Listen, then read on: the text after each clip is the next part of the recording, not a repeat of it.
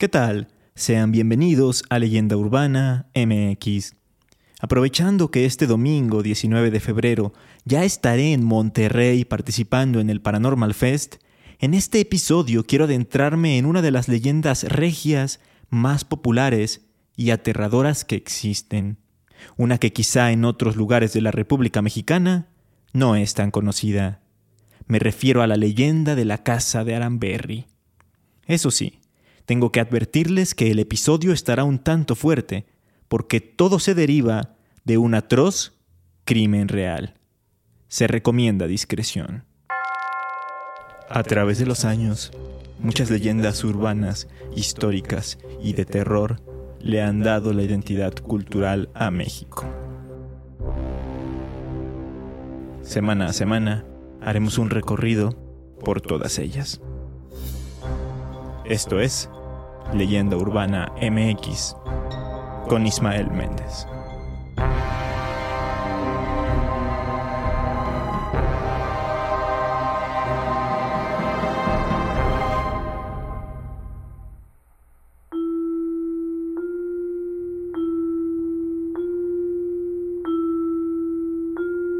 En el número 1026 de la calle de Aramberry, ubicada en el centro de Monterrey, hay una casa que destaca de entre todas las otras de la zona. Y lo hace porque es una casa abandonada a la que el tiempo le ha cobrado factura. Se ve desgastada, erosionada, vetusta, casi en ruinas, llena de grafitis y, sobre todo, muy pero que muy tétrica. Muchos curiosos se acercan a ella diariamente, pues se cuentan numerosas historias de terror dentro de sus muros. Pero ya llegaremos a eso, porque primero quiero hablarles acerca del por qué la casa es tan famosa hasta la actualidad. Para ello tenemos que remontarnos al año 1933. En ese entonces la casa estaba habitada por la acaudalada familia Montemayor, conformada por Delfino Montemayor, su esposa Antonia Lozano de Montemayor, de 54 años, y su hija Florinda Montemayor, de 19 años. El miércoles 5 de abril de ese año, el padre de familia, Delfino, salió a trabajar temprano como era de costumbre, aunque hay versiones en las que se dice que en esas fechas estaba de viaje. El caso es que ese día las dos mujeres estaban solas en casa y se disponían a salir para dar un paseo, como a eso de las seis de la mañana. Pero algo en la puerta irrumpió su tranquilidad y detuvo sus preparativos. Antonia salió a ver de qué se trataba y se encontró con tres hombres que violentamente entraron al hogar con toda la intención de robar.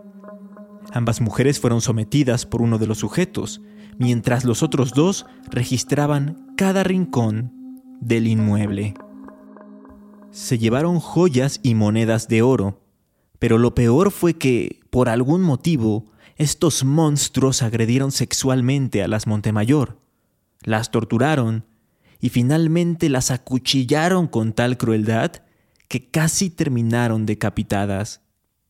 Tras esto, huyeron con todo el botín.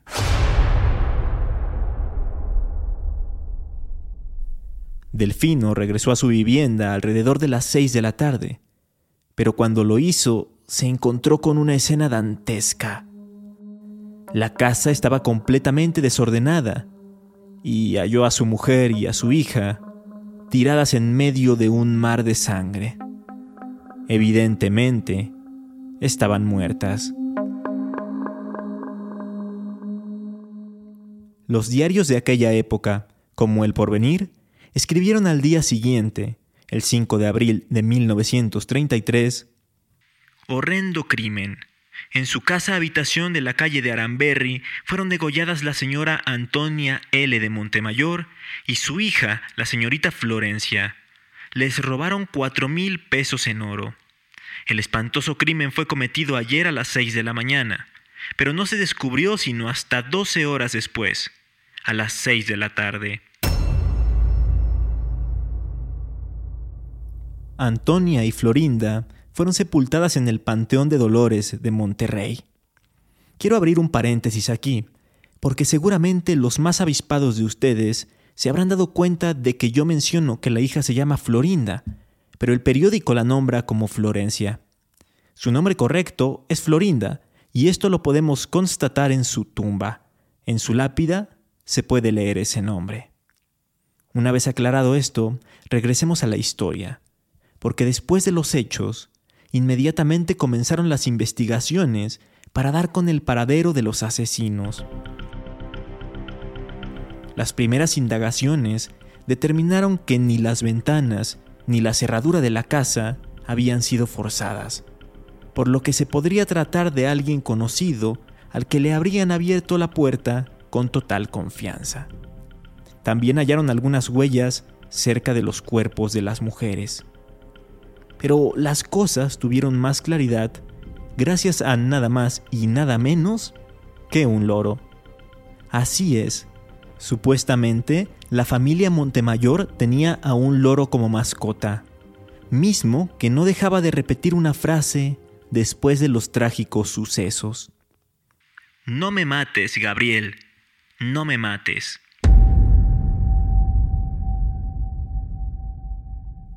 ¿Podría el testimonio de un animal dar pistas para resolver un crimen? Recordemos que los loros solo repiten aquellas cosas que escuchan decir a los humanos. Es decir, hablan por imitación, no es como que ellos articulen sus propias palabras. Entonces, seguramente al momento del crimen, alguna de las dos mujeres pudo haber gritado desesperadamente eso. No me mates, Gabriel, no me mates. Esto quiere decir que, efectivamente, la familia Montemayor conocía a un tal Gabriel, quien habría sido uno de los autores del asesinato. Hay quienes dicen que este detalle del loro nunca sucedió y que el crimen al final fue resuelto solo por la astucia de los investigadores. Pero lo que nos interesa en este momento es saber quién era ese tal Gabriel. Bueno, las autoridades dieron con Gabriel Villarreal, el sobrino de la propia señora Antonia. Cuando fue capturado, no tardó mucho en declararse culpable, y es que no podía decir lo contrario, puesto que en su casa había objetos que pertenecían a la familia Montemayor. Luego de su confesión, también se pudieron arrestar a sus dos cómplices. Los tres implicados fueron sentenciados a prisión. Este caso causó una conmoción enorme en todo Monterrey. En 1933, la ciudad tenía solo 120.000 habitantes, mismos que no estaban acostumbrados a escuchar sobre crímenes de esta magnitud en su localidad. Como bien lo menciona el historiador Antonio Guerrero Aguilar, se supone que este acontecimiento cimbró a la sociedad regiomontana de 1933 que no estaba acostumbrada todavía a saber o ver este tipo de problemas relacionados con la violencia, que ya existían, pero no estaban tan difundidos. Fue tanto así que los vecinos empezaron a protestar. Incluso se cuenta que había grupos de personas merodeando en las instalaciones de la policía con el objetivo de linchar a los delincuentes. Se hizo una presión social tan fuerte que las autoridades optaron por aplicar la llamada ley fuga en el municipio de Suazua durante un traslado. Para quienes no estén familiarizados con el término, la ley fuga fue una medida que se empezó a utilizar en el porfiriato y que consistía en una ejecución fuera del marco de la ley. Era una acción llevada a cabo por los cuerpos policiales, quienes simulaban la huida de un preso para poder ajusticiarlo. En pocas palabras, la policía acabó con la vida de los tres culpables, argumentando que se habían querido fugar mientras eran trasladados a otro lugar.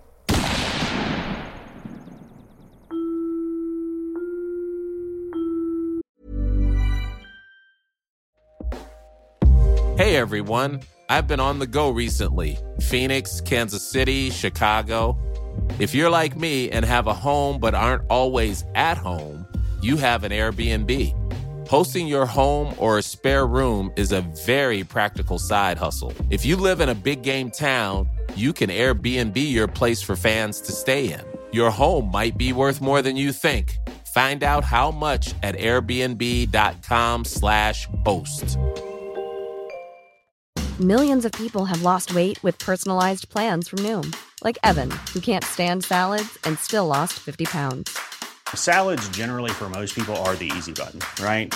For me, that wasn't an option. I never really was a salad guy. That's just not who I am. But Noom worked for me. Get your personalized plan today at Noom.com. Real Noom user compensated to provide their story. In four weeks, the typical Noom user can expect to lose one to two pounds per week. Individual results may vary.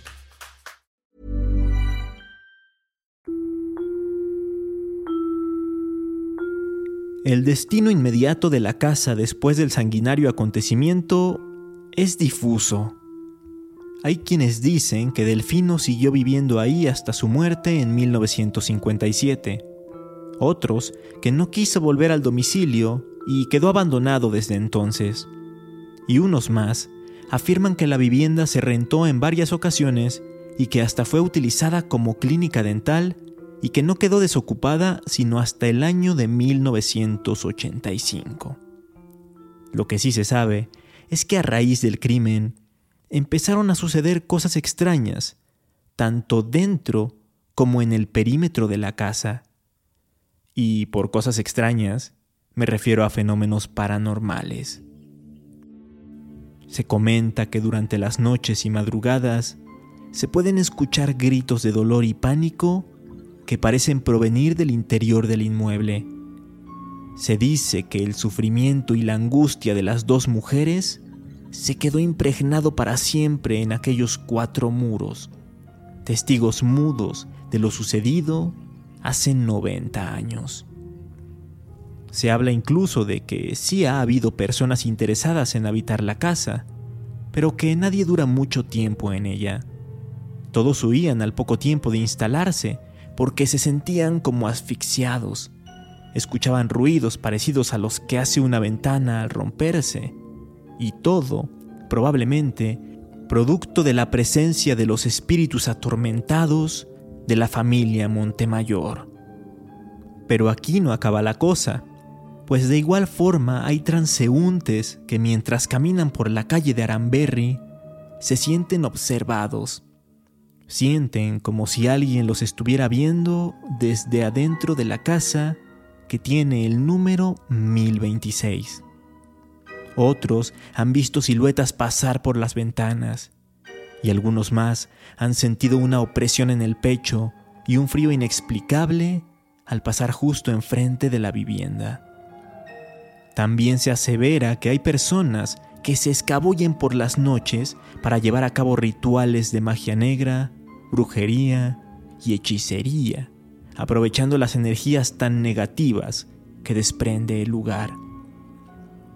Muchos exploradores urbanos se han dado a la tarea de meterse al predio y documentar su experiencia en plataformas como YouTube. En sus metrajes se puede contemplar el estado de la casa por dentro.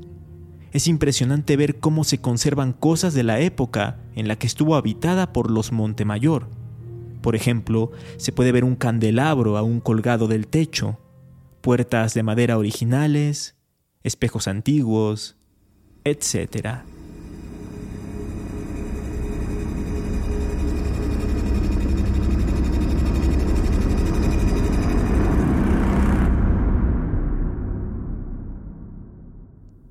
El crimen y las cosas que se cuentan a raíz de él ha sido tan sonado localmente que hasta se han escrito libros, como el de Eusebio de la Cueva, que se llama El crimen de la calle de Aramberri, mismo que se publicó muy poco después del crimen, solo un mes después, de hecho, en mayo de 1933.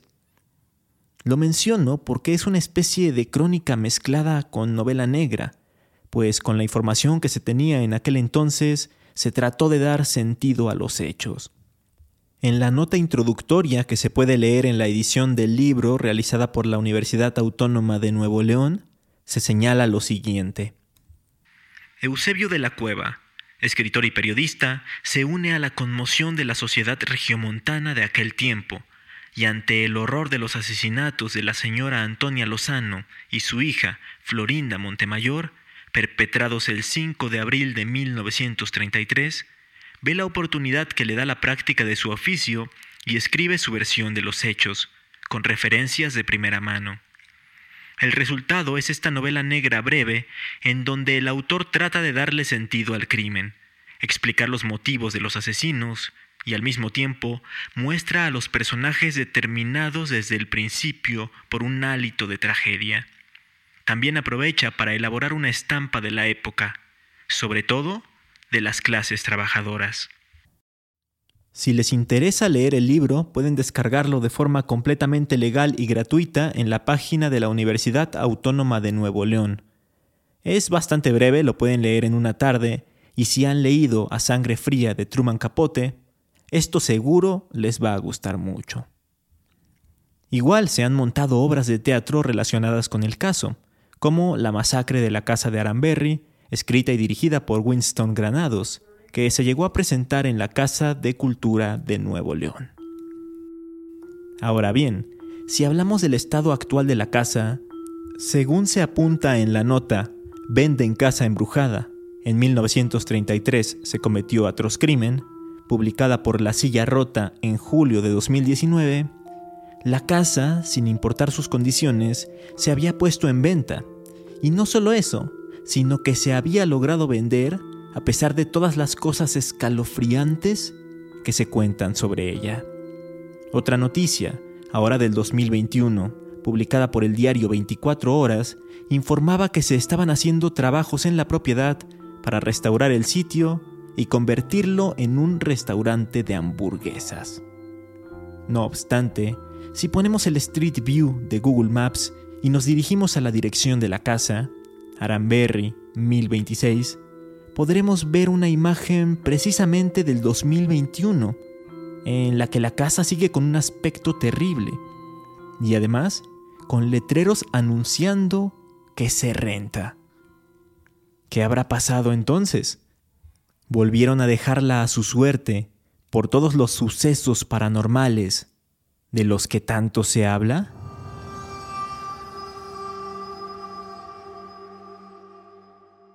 Si quieren conocer más historias aterradoras de Monterrey como esta, los veo el domingo a partir del mediodía en el Club de Leones, porque ahí en el Paranormal Fest voy a contar más relatos parecidos que les van a helar la sangre habrá boletos en taquilla ese mismo día para quienes no han adquirido su entrada. Por cierto, si no me siguen en redes sociales, háganlo, ya que ahí publico dinámicas. Hace unos días regalé unos boletos para el evento. Si no se quieren perder este tipo de cosas, me pueden encontrar como Leyenda Urbana MX en Facebook e Instagram o como arroba leyenda UMX en Twitter. Espero que les haya gustado esta impactante historia. Si así fue, sigan el podcast, puntúenlo en Spotify y denle me gusta en YouTube. Así podré seguir trayéndoles nuevos episodios interesantes, como el que se viene el próximo lunes. Hasta entonces.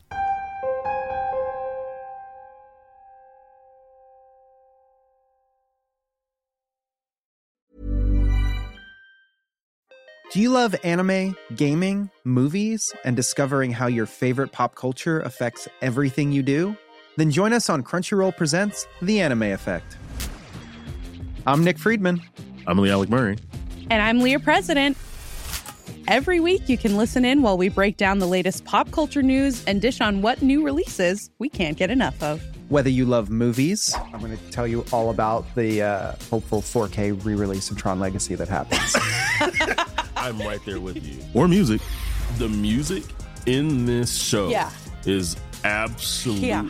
incredible. Or anime. And under this mask is another mask. you can discover your new favorites right here on The Anime Effect. Listen every Friday wherever you get your podcast and watch full video episodes on Crunchyroll or on the Crunchyroll YouTube channel.